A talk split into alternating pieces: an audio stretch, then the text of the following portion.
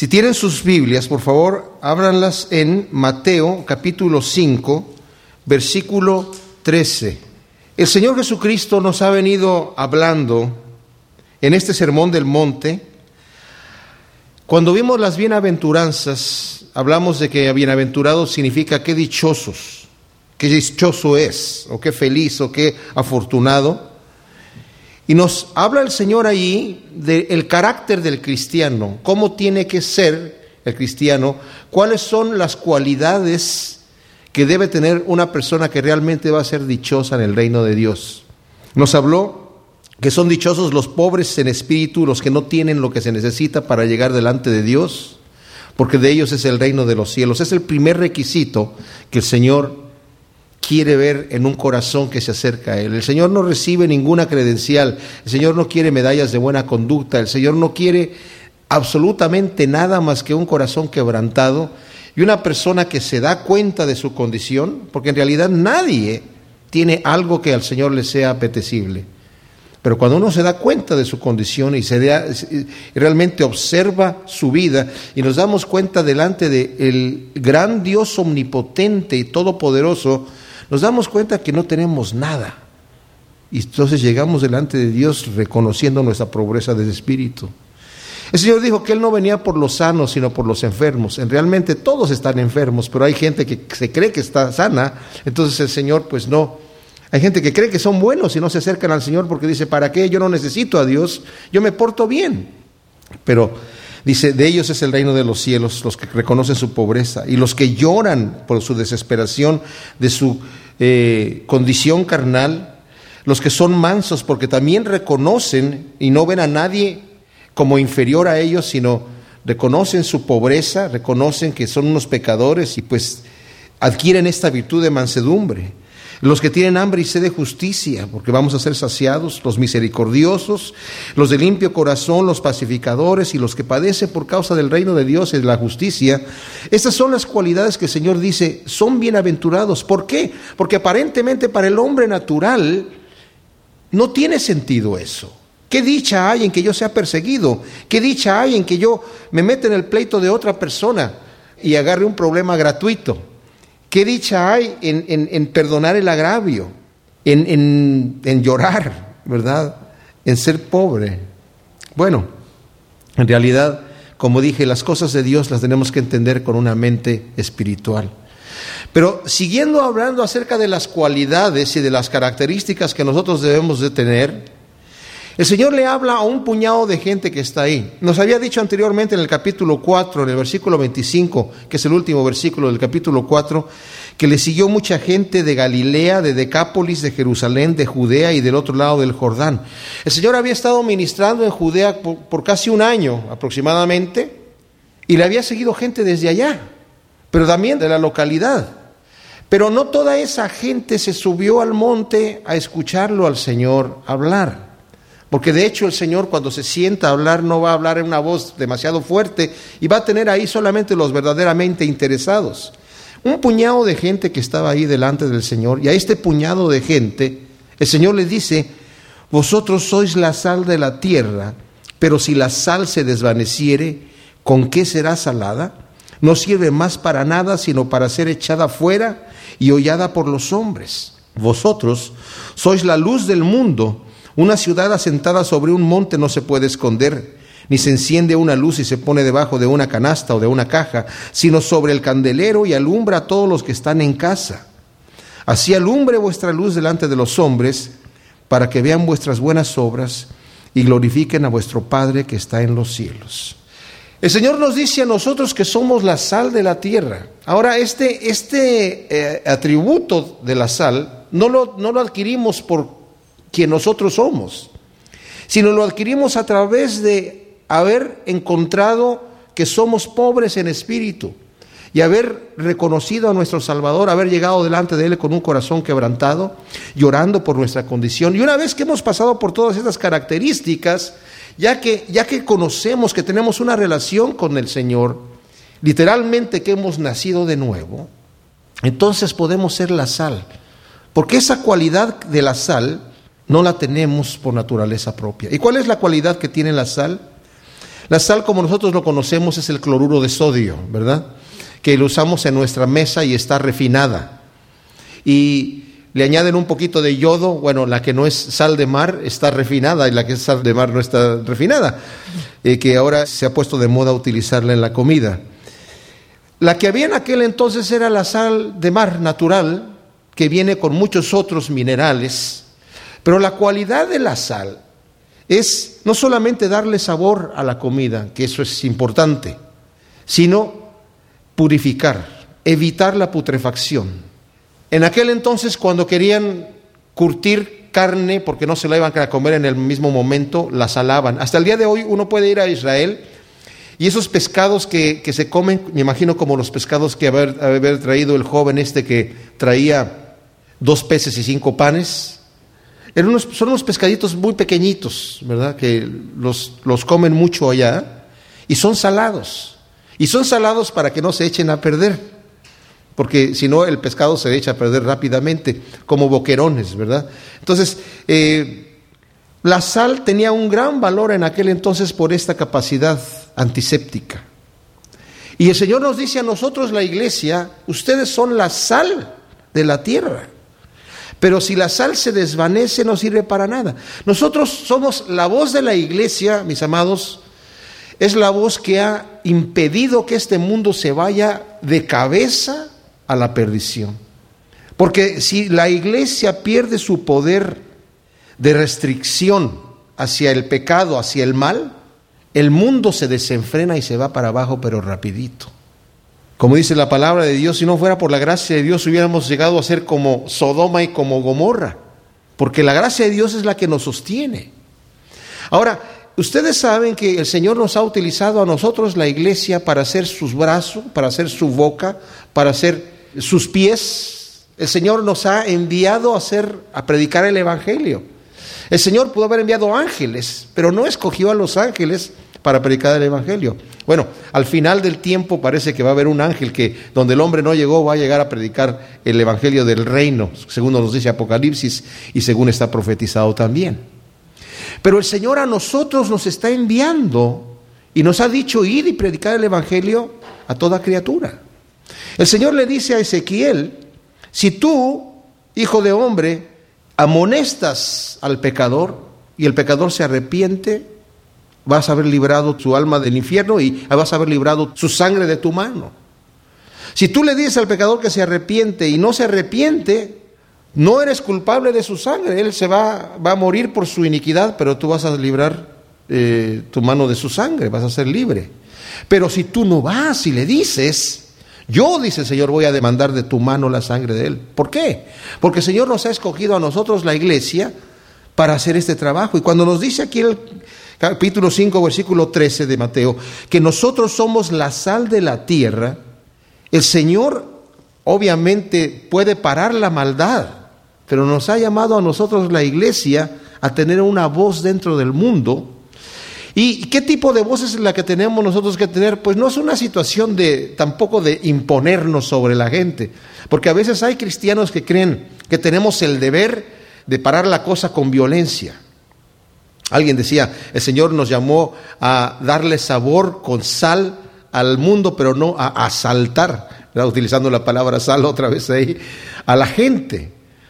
Ah, por ejemplo, yo estoy de acuerdo en que nosotros nos opongamos contra el aborto. Pero ir a quemar una clínica eh, de, abortos o, agredir a los médicos que se dedican a hacer eso es pasarse de, la mano, hacer manifestaciones y hacer campañas está bien. Levantar nuestra voz, que la gente sepa, aunque se burlen de nosotros. Miren, aquí hay un detalle y lo dice al final del, donde nos habla de que somos la luz, dice, así alumbre vuestra luz delante de los hombres para que vean vuestras buenas obras y glorifiquen a vuestro Padre que está en los cielos. Estas dos eh, cosas que nos dice el Señor, tanto de la sal y de la luz, las dos hablan de lo mismo. Pero dice, para que los hombres vean vuestras buenas obras y glorifiquen a nuestro Padre que está en los cielos. No toda la gente va a recibir el mensaje que nosotros tenemos. Es más, tal vez la mayoría lo rechacen, se burlen. Pero si nosotros por vergüenza no abrimos la boca, por vergüenza no nos comportamos como nos tenemos que comportar delante del mundo, Dice, Señor, no sirven para nada. No sirven para nada. A veces sentimos, decimos, no, pero es que si, si me opongo ya la gente no me va a oír.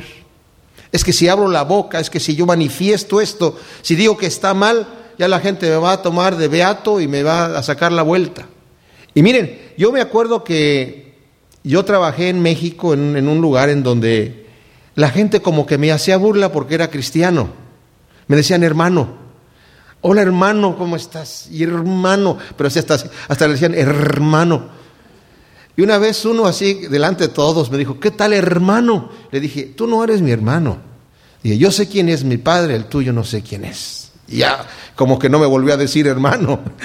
ya no, se atrevía ni siquiera a decirme primo. Pero me acuerdo que me invitaron a una fiesta que hizo la empresa y empezaron a abrir sus botellas de licor y de cerveza. Y, y luego me miraron a mí como que se pusieron así este, no te ofende que estemos, no, no, si usted es tranquilo, pero como que se dieron cuenta, de alguna manera, que yo estaba allí presente y ya no, ya no podían participar de eso con tanta libertad. Pero si yo, para sacarle la vuelta al asunto y hacerme como ellos, no hay problema, pásenme una a mí también, y jajaja, y empiezan a contar chistes groseros y yo me empiezo a reír con él, aunque no me cayó mucho en gracia, ¿para qué? Para que no digan, oye, pues este tipo que qué beato, ¿verdad? Qué santito. Entonces estoy comprometiendo mi caminar. Y dice, Señor, en ese momento tú ya no eres una sal que tiene sabor, ya no sirves para nada. Eh, la sal de aquel entonces, como dije, la sal natural del mar, como era la que había en aquel entonces, era el cloruro de sodio, pero combinado con muchos minerales, que con la humedad y el calor a veces se disolvía ese cloruro de sodio y llegaba el momento en donde la sal ya no servía para salar la comida. Pero tampoco tenía ese, ese poder antiséptico. No servía para, para curar la comida tampoco, ¿verdad? Para, ni para curar una herida, ni para desinfectar una, una herida o algo así. Dice el Señor, entonces, ¿qué es lo que hacían con ella? La echaban fuera y la tiraban y la pisaban los hombres. Y el Señor nos habla de que nosotros tenemos que tener sal en nosotros mismos. El Señor nos dice, tienen que tener ustedes sal en sus propias vidas. Ahora, ¿Qué significa esto? Significa que yo tengo que tener tacto en hablar lo que tengo que decir, en mostrar lo que tengo que mostrar, en vivir lo que como tengo que vivir delante del mundo, con sabiduría y no con vergüenza. Saben, aquí en la iglesia todos somos cristianos. El que no es cristiano aquí no encaja. ¿Verdad? Aquí todo el mundo trae su Biblia, todo el mundo, luego gloria a Dios, ¿cómo estás? Pero es interesante notar que a veces afuera, ¿cómo somos nosotros? Un puritano dijo por ahí, nosotros los cristianos somos cristianos en la iglesia, somos herejes en el mundo y somos demonios cuando estamos a solas. ¡Wow! ¡Qué observación! ¿Qué somos cuando estamos a solas? Para mí uno de los testimonios que más me impresiona es el testimonio de José. Que José estando allá en la casa de Potifar, en Egipto, aparentemente, entre comillas, olvidado por Dios, porque Dios permitió que sus hermanos lo vendieran como un esclavo. Él pudo haber dicho, Dios me abandonó y yo qué tengo ya que hacer con Dios. Él en la intimidad de su vida personal se negó a acostarse con la esposa de Potifar, porque dijo entre sí, ¿cómo voy a hacer este gran mal y pecar contra Dios? Y se lo dijo a la mujer. Él pudo haber dicho, Dios me abandonó, así que yo hago lo que se me pega la gana. ¿Qué hacemos nosotros cuando estamos delante de la tentación que nos tienta y nadie nos ve? Solamente Dios nos ve. Pero si ah, no importa, bueno, Dios, al rato, al rato me pongo cuentas con Él. Porque hay gente que lo toma muy a la ligera. Cuidado. El Señor dice, si tú no tienes sabor y no eres capaz de mantener alrededor tuyo que no tanto tu vida, o sea, está bien, yo puedo decir, bueno, es que yo no peco, yo hago lo que ellos hacen, sí, pero ¿qué influencia tienes tú en la vida de los demás? ¿Cuál es tu influencia? De eso se trata lo que está diciendo aquí el Señor. Ok, eres pobre en espíritu y ya lloraste por tu condición pecaminosa y, y, eres manso y tienes hambre y sed de justicia, eres misericordioso de limpio corazón. Pero estás dispuesto a padecer por causa de la justicia. ¿Estás dispuesto a padecer por causa del reino de Dios? Y eso no quiere decir que nos vamos a tirar a los pies a los caballos para que nos atropellen. Hay gente que hace cosas eh, impropias y dicen, ay, estoy sufriendo por el reino. No, estás sufriendo porque hiciste una situación eh, sin, sin sabiduría y estás pagando por la consecuencia. Pero aquí se trata de simple y sencillamente que no nos dé vergüenza ser quien somos. El Señor dijo, el que se avergüence de mí, yo me voy a avergonzar de él, delante de mi Padre y delante de los ángeles. Mas el que no se avergüenza de mí y me confiesa, yo no me avergonzaré de él y le confesaré delante de mi Padre. Nuevamente, no todo el mundo va a recibir nuestro testimonio, pero los que lo reciban, ¿se imaginan ustedes? Yo creo que Cualquiera de nosotros tiene algún testimonio de que alguien nos estaba observando y de repente por habernos observado y habernos, y habernos visto hacer un acto de justicia, tuvieron un impacto. El mundo está dispuesto para defenderse de cosas eh, chuecas, de cosas turbias, pero no sabe cómo responder a la justicia. Están desarmados. Una vez en México compré una torta, un sándwich, ¿verdad? Allá, y pagué y cuando salí del, lugar, empecé a contar el dinero y me di cuenta que me habían dado de más. La persona pensó que yo le estaba dando un billete de mayor denominación, entonces me regresé y le dije, ¿sabe qué? Me dio de más. Yo le pagué con un billete de tanto y aquí tiene esto. Y se quedó así, la persona agarró el, billete y me, vio así y me dice, ¿qué quiere que le diga? Digo, no, no me digas nada. y me fui. Dije yo, si yo me hubiera robado algo de allí, tiene mil cosas que decirme, pero en ese momento, cuando ve la justicia, no sabe qué decir. Queda desarmada la gente, ¿verdad? Entonces, el Señor quiere que nosotros mostremos esa sal que tenemos. El Señor nos ha dado valores diferentes. Antes éramos pecadores, vivíamos de acuerdo al pecado, pensábamos como piensa el hombre natural. Pero ahora que hemos nacido de nuevo, dice la Biblia que al que nace de nuevo todas las cosas son hechas nuevas porque las ve con diferente lente. Ahora tenemos la mente de Cristo, dice Primera de Corintios capítulo 1. Y discernimos las cosas de Dios con la mente de Cristo. Lo que antes nos parecía bueno, ahora lo vemos que es claramente malo. Y lo que antes nos parecía como debilidad de carácter o como situaciones que no apreciamos, los vemos ahora como virtudes y cosas deseables. Antes pensábamos en nosotros mismos, para mí, para mí, para mí, y ahora queremos compartir el amor de Dios con los demás.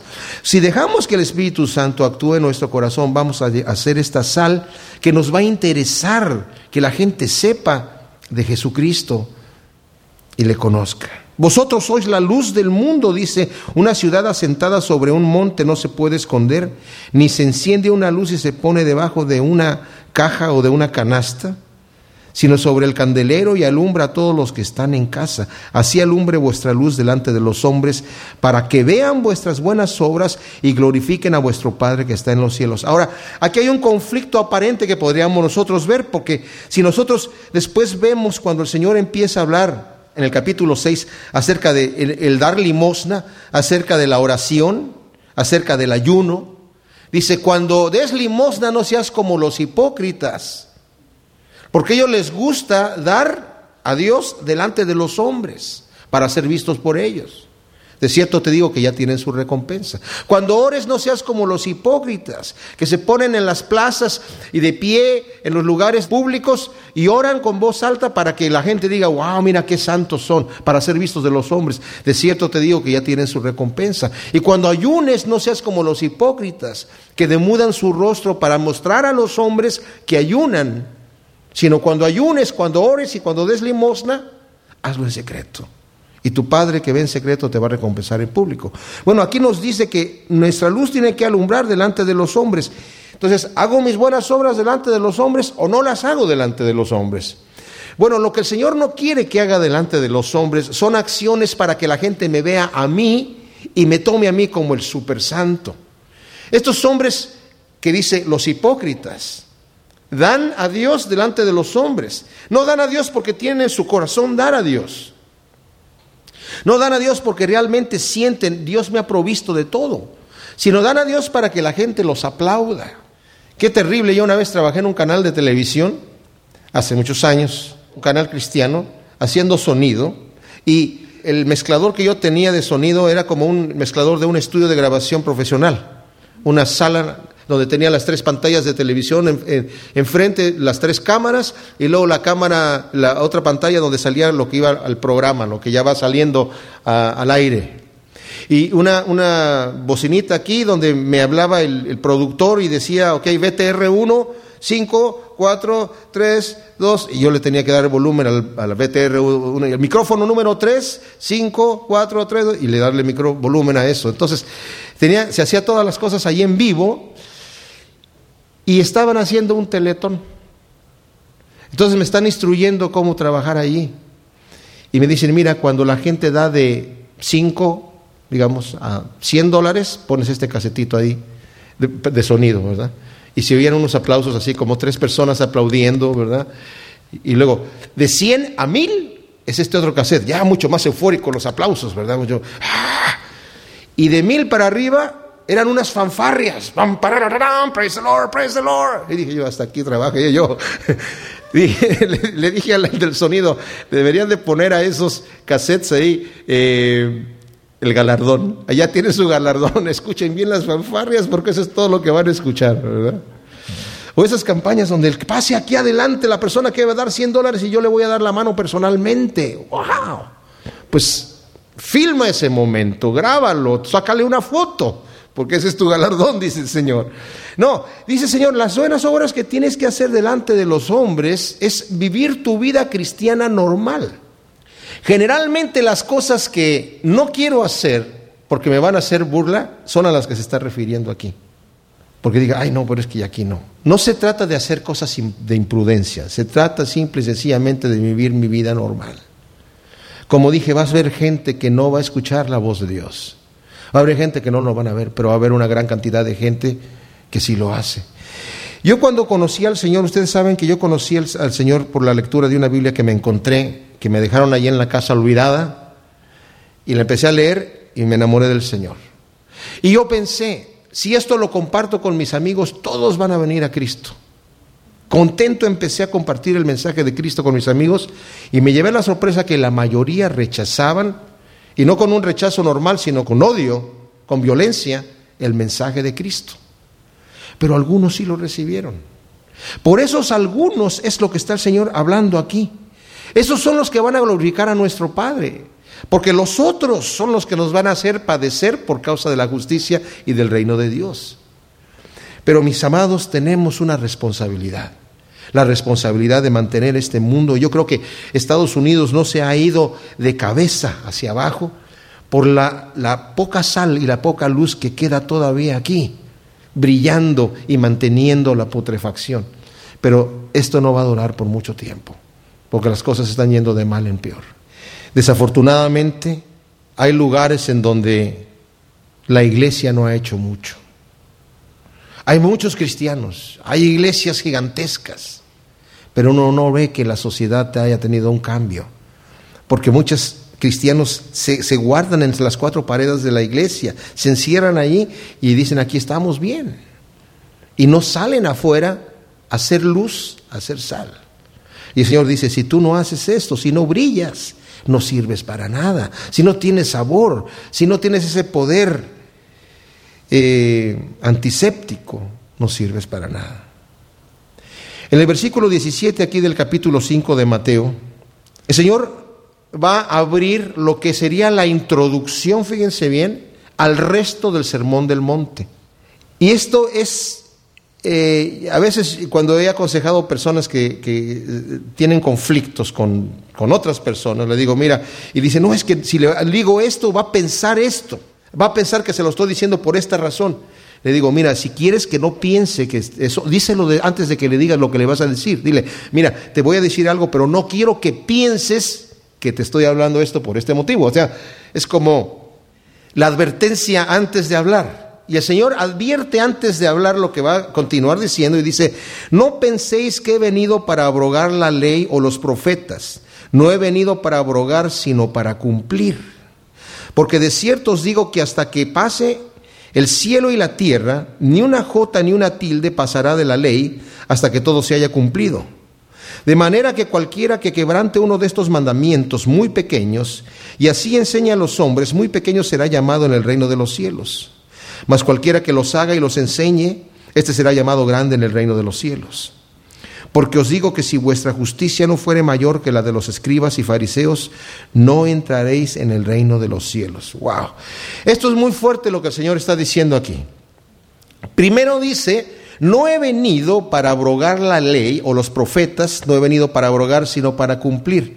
Yo me imagino que el Señor, toda esta gente que ya lo andaba siguiendo, ya se habían hecho una imagen en su mente de lo que el Señor era. Tal vez tenían el pensamiento de que este hombre ha venido realmente a hablar de una forma diferente. No habla, y la Biblia lo dice, que de eso decían de él. No habla como los demás maestros, como los demás rabinos. Los demás rabinos hablaban, bueno, eh, el rabino fulano de tal dice esto.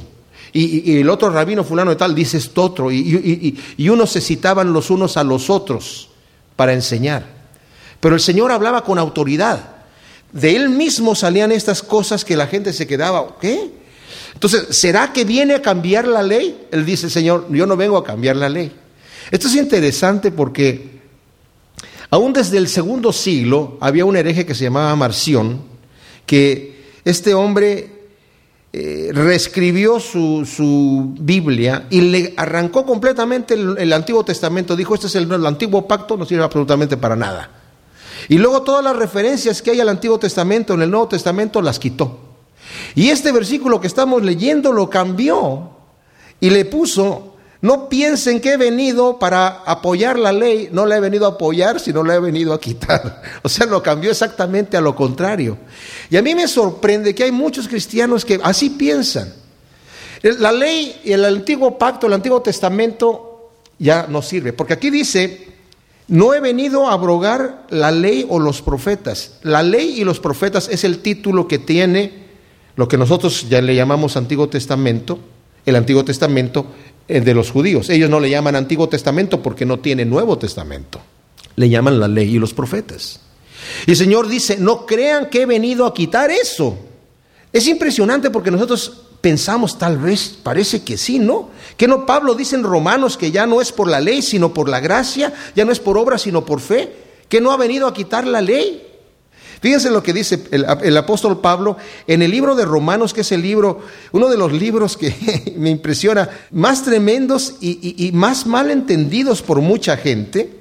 Cuando Pablo está hablando acerca de la justicia que es por medio de la fe, no sé cuántos de ustedes tienen sus Biblias ahí, Reina Valera, o no sé, pero la mía, por ejemplo, en el versículo 21, arriba del versículo 21 tiene un subtítulo y dice la justicia que es por medio de la fe. Es un subtítulo que se lo añadieron los de sociedades bíblicas, no está allí, pero nos deja entender de qué se está hablando, cuál es el, el contexto de lo que viene hablando allí el apóstol Pablo. Porque nos dice, dice, ahora aparte de la ley, se ha manifestado la justicia de Dios testificada por la ley y por los profetas. O sea, ya ellos habían hablado y continúa diciendo que nuestra salvación es por, por fe y no por obras y no es a través de la ley, sino a través de la fe. Pero fíjense lo que dice el último versículo del capítulo 3. Luego, por la fe invalidamos la ley. En ninguna manera, sino que confirmamos la ley. ¡Wow! Esto es importante porque hay gente que cree, bueno, si ya no, no, no nos sirve el, el, antiguo pacto, ahora estamos en un nuevo pacto, entonces todo lo anterior quedó atrás. Y sí la Biblia dice que el antiguo pacto quedó atrás. Pero la ley nos ha llevado a Cristo y el Espíritu Santo, la ley escrita en nuestros corazones, nos permite ahora nosotros llevar a cabo lo que la ley no podía hacer. ¿Qué era lo que hacía la ley? La ley era una serie de mandamientos y estatutos prohibiciones y mandamientos. De hecho, los judíos ya los habían contado y los tienen. Son 248 mandamientos y 365 prohibiciones. Y hay gente que dice, bueno, no, yo solamente respeto los 10 mandamientos, pero de los 10 mandamientos solamente 9, porque uno ya no funciona para esta época. Eh, de hecho, de los 10 mandamientos, 9 de los 10 mandamientos son citados nuevamente en el Nuevo Testamento, excepto el guardar el sábado, que era un mandamiento que el Señor se los dio al pueblo de Israel, dijo, como un pacto entre ellos y el Señor, ¿verdad? Más adelante los cristianos empezaron a guardar el día del Señor en domingo. Sí, y Pablo después también dice en Romanos, uno hace diferencia entre día y día y para otro es igual todos los días. Dice, bueno, todos están bien, no se peleen. El que hace diferencia del día lo hace para el Señor y el que no hace diferencia del día no hace diferencia, pero lo hace también para el Señor. Y lo que sucede aquí, mis amados, es esto. El Señor no viene a cambiar la ley. La ley había sido dada, pero los judíos procuraban cumplir la ley. De hecho, los escribas y fariseos se dedicaban ellos supuestamente a cumplir la ley, pero no la cumplían. Realmente el Señor dijo, ustedes, son como sepulcros blanqueados que por fuera se ven bien, pero por dentro se ven mal. Fíjense que el Señor no le dijo a la gente, olvídense de todo lo que dicen los escribas y fariseos, eso no sirve. De hecho, el Señor dijo, todo lo que ellos digan, háganlo, pero no hagan como ellos hacen, porque ellos dicen y no hacen. Ellos predican, pero no practican. Predican y predican bien, pero no hagan lo que ellos hacen, porque eran hipócritas. El Señor a todo mundo recibió, excepto a estos. Entonces, dice el Señor que no ha venido a abrogar la ley, sino a cumplirla. Más adelante dice, oíste que fue dicho, pero yo os digo. Entonces, ¿qué no, qué no está contradiciendo allí la ley?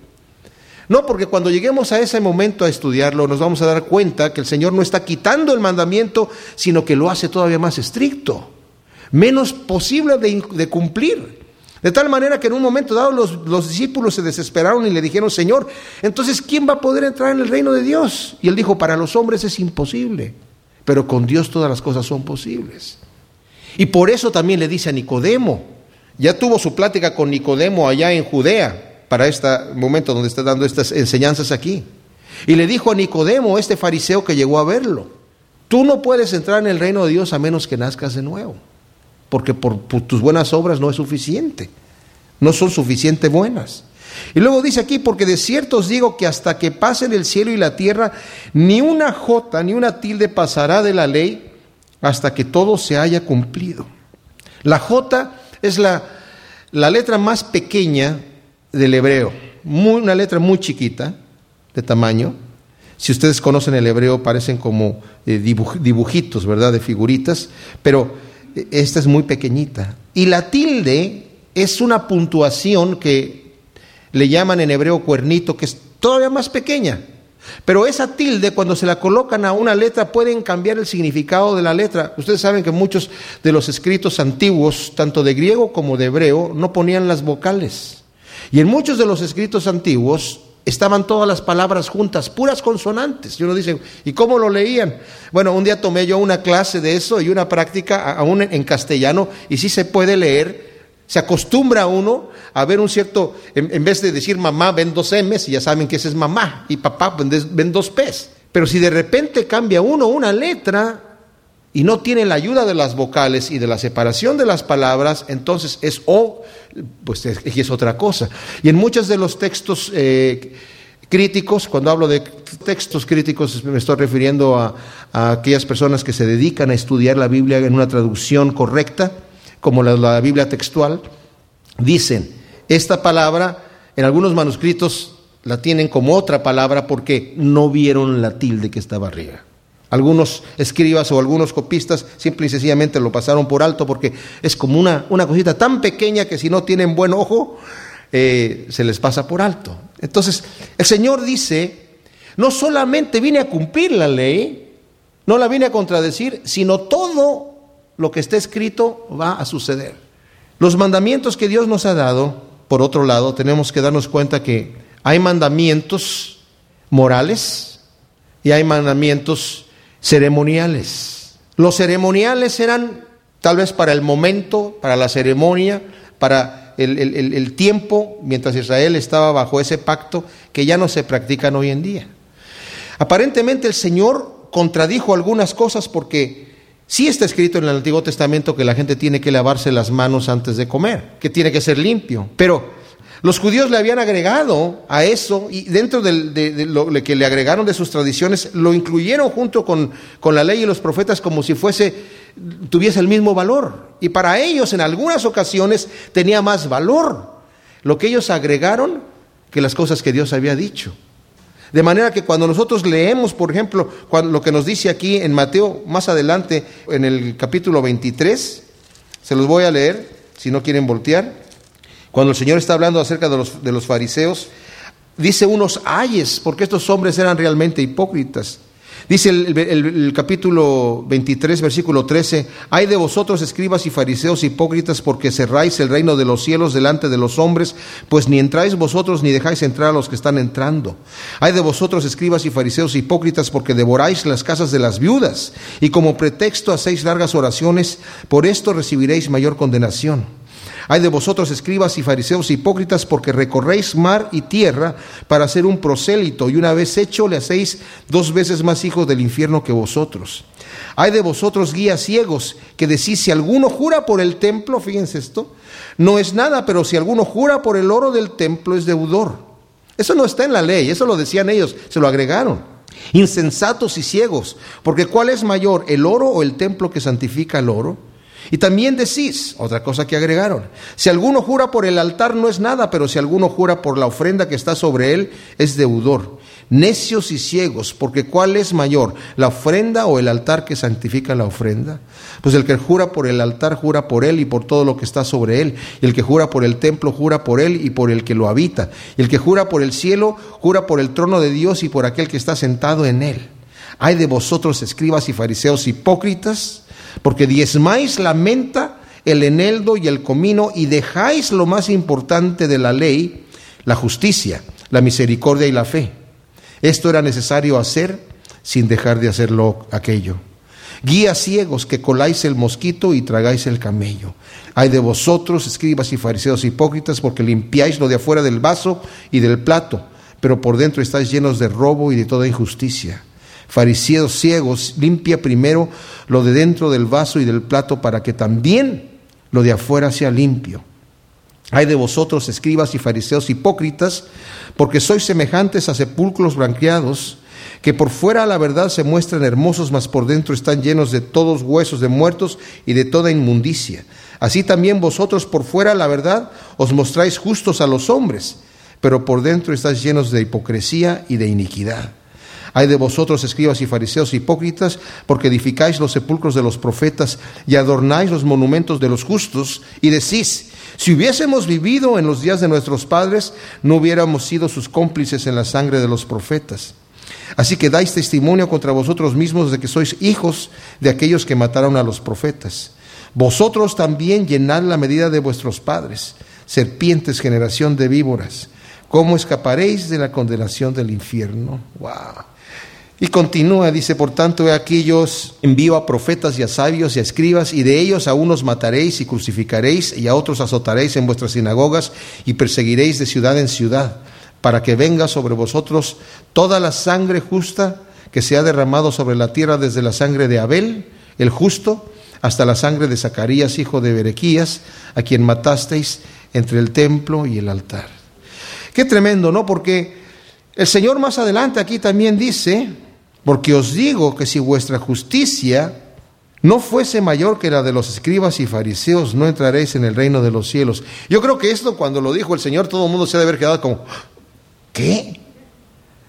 Los escribas y los fariseos eran los beatos de la época, eran los que se golpeaban el pecho, eran los que se dedicaban a vivir santamente. La gente decía, pero si estos hombres oran en las calles, si los vemos como diezman, cómo están diezmando el comino, uno, dos, tres, cuatro, cinco, seis, siete, ocho, nueve para mí, uno para Dios. ¡Wow! ¡Qué hombre tan justo! Y le dice el Señor, si la justicia de ustedes no, no supera a la de ellos, no van a entrar al reino de Dios. Ni siquiera dice el Señor, si vuestra justicia no es como la de ellos. ¿Por qué? Porque estos hombres confiaban en sí mismos, como ese fariseo que entra a orar en el templo y le dice al Señor, te doy gracias Señor, porque no soy como los demás hombres. Ahora, lo que este hombre estaba orando, fíjense bien, no lo condenemos completamente, está dando gracias a Dios. ¿Por qué? Porque no es como los demás hombres. Es una gran cosa no ser como los demás hombres. Porque no soy adúltero, es una gran cosa no ser un adúltero. Porque no soy un ladrón, es una gran cosa no ser un ladrón porque pago mis diezmos. Hay gente que no va a sus diezmos al Señor, que no reconoce los beneficios de parte de Dios. O sea, que era un hombre que tenía una calidad moral, pues, admirable, loable. Y todavía dice, ni siquiera soy como este pecador que está aquí, este publicano. Ese tipo ya se vendió. Se vendió por dinero, vende a su nación, por recoger impuestos injustos de la gente. Pero ¿qué pasa? Aquel pecador estaba de rodillas diciendo, Señor, sé propicio a mí que soy pecador. No sabía qué decir, no se atrevía a levantar las manos. Era un hombre que tenía el corazón contrito y humillado. El otro hombre, ¿cuál era el problema que tenía? Orgullo. Orgullo de ser tan bueno. Estaba orgulloso de ser tan humilde. el detalle aquí, estos hombres yo creo que me imagino cuando escucharon esto dijeron, wow, esperábamos que dijera el Señor, si tu justicia no fuera mayor que la de aquel ladrón o la de aquel asesino, ah, está entendible, o la de aquel estafador, o si tu justicia no fuera mayor que la de un publicano, no entrarás en el reino de Dios. Pero que de un fariseo y de un escriba, que eran los que se dedicaban a portarse bien. Y aquí hay algo interesante que quiero yo comentar. Aquí hay dos cosas, porque la escritura, mis amados, es bien clara en decirnos que como cristianos tenemos responsabilidad delante de Dios. No es nada más de que yo te recibo como Señor y Salvador, aleluya, y ya creí en Cristo y por fe soy salvo y por mi fe mental ya estoy listo. Ahora haga lo que haga, me voy al cielo. La Biblia, mis amados, no enseña eso. La Biblia enseña de que si mi justicia no es mayor que la de los escribas y fariseos, no voy a entrar en el reino de Dios. Ah, alguien va a decir, sí, pero espérame, mira, Cristo murió en la cruz por ti y te compró la justicia que tú no podías cumplir. Allí cuando estudiamos el que tiene hambre y sed de justicia, hablamos de que la justicia que yo tengo, el, problema que yo tengo, la deuda que tengo con Dios, Cristo la pagó en la cruz y dijo, el precio ha sido pagado completo, todo está consumado, no hay que agregarle nada. Estoy de acuerdo con eso. El precio está saldado. Pero ahora que yo ya soy cristiano. Cristo, como dije, no solamente, lo he dicho muchas veces, no solamente murió por mis pecados, sino también resucitó por mis pecados. ¿Qué quiere decir eso? Que ahora me corresponde a mí tener una vida santa delante de Dios. Santiago en su epístola lo dice varias veces. Si tú no tienes obras en tu vida que manifiesten que tienes fe, es que no tienes fe. Si dices que crees, pero no vives de acuerdo a, a una persona que sí cree, tu fe es vana, tu fe es de labios para afuera, no es una fe verdadera. Necesitas mostrar con tus hechos que realmente crees. Y por eso nos dice aquí, si tu justicia no es mayor que la de los fariseos, no vas a poder entrar en el reino de Dios. Bueno, como dije, los discípulos le dijeron al Señor, ¿quién va a poder entrar en el reino de Dios? Y el Señor dijo, para los hombres es imposible, pero con Dios todas las cosas son posibles. Y mis amados, ahora nosotros tenemos el Espíritu Santo, los que hemos recibido a Cristo como nuestro Salvador, los que hemos reconocido a nuestro Señor como nuestro Salvador, el Señor nos ha hecho nacer de nuevo, porque por fe se nace de nuevo, no levantando la mano en una campaña, por fe nada más, creyendo que Jesucristo es el Hijo de Dios y que murió por mis pecados, al llegar yo delante de Él a decirle, Señor, perdóname por mis pecados, en ese momento el Señor me perdona, me hace nacer de nuevo. Por fe, así. Ahora, yo que tengo ya el Espíritu Santo morando en mi vida, ya no veo la vida como la veía antes y ahora tengo el poder de vivir una vida santa. Y por cuanto tengo el poder de vivir una vida santa, el Señor demanda que yo viva una vida santa. Por eso el Señor a todas las iglesias de Apocalipsis les dice, al que venciere, yo le daré esto, al que venciere, yo le haré aquello, al que venciere, al que venciere, al que venciere. Y exige que venzamos. ¿Por qué? Porque podemos. Porque el Señor sabe que podemos. Él nos ha dado esa autoridad. Gálatas nos dice el apóstol Pablo en Gálatas que el espíritu lucha contra la carne y la carne contra el espíritu y se oponen entre sí. Y al oponerse entre sí, al estar opuestos entre sí, eh, si yo dejo que mi carne tome control de mi vida, pues el Espíritu no va a poder producir sus frutos. Pero si yo me someto al Espíritu de Dios y dejo que el Espíritu tome control, el Espíritu va a producir frutos de justicia. ¿Cómo hago eso? Pablo lo dice, ya no vivo yo, sino Cristo en mí. Yo estoy muerto, yo me considero muerto, estoy crucificado con Cristo en la cruz. Un muerto ya no peca, un muerto ya no roba, un muerto ya no adultera, ya no mata, ya no miente, el muerto está muerto. Yo estoy muerto con Cristo en la cruz y lo que ahora vivo en la carne, porque todavía estoy aquí en este cuerpo carnal, lo vivo en fe, en la fe del Hijo de Dios. De manera que presento mi cuerpo como instrumento de justicia, como sacrificio santo, agradable a Dios. Y el Señor toma eso, dice, pero necesito ser renovado en mi mente, con la mente de Cristo, no conformándome a este siglo. Cuando hago esto, entonces estoy cumpliendo la justicia que Dios demanda aquí. Pero ojo, la demanda. No es opcional. No dice el Señor, bueno, mira, como he escuchado yo muchas personas que dicen, mira, ya somos salvos por fe y ahora el Señor nos tiene. Ahora, le servimos por amor, porque le amamos. Ah, qué bonito. Está bien, debemos de servirlo por amor. Pero no nada, no nada más, a muchas personas lo presentan como opcional.